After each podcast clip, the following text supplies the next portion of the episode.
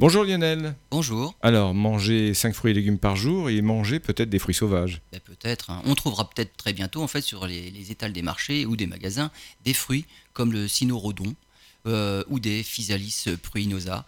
En fait, des fruits sauvages tout à fait comestibles mais peu adaptés aux différents circuits de commercialisation à cause parfois de leur petite taille ou de leur faible capacité de conservation.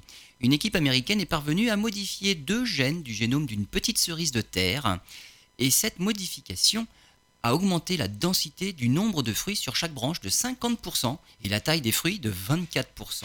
Une autre équipe chinoise, celle-là, a modifié une variété de tomates sauvages pour lui donner les caractéristiques des tomates commerciales. Et ces fruits plus gros contiennent davantage de vitamine C et se conservent mieux. Et tout ça pratiquement immédiatement en modifiant seulement 4 gènes. Concernant cette même variété de tomates, une troisième équipe est parvenue à multiplier par 10 la densité des plants avec des fruits 3 fois plus gros et ils sont même 5 fois plus riches en lycopène, un pigment de la famille des carotènes qu'on trouve dans les fruits rouges, 5 fois plus riche en lycopène que nos tomates commerciales.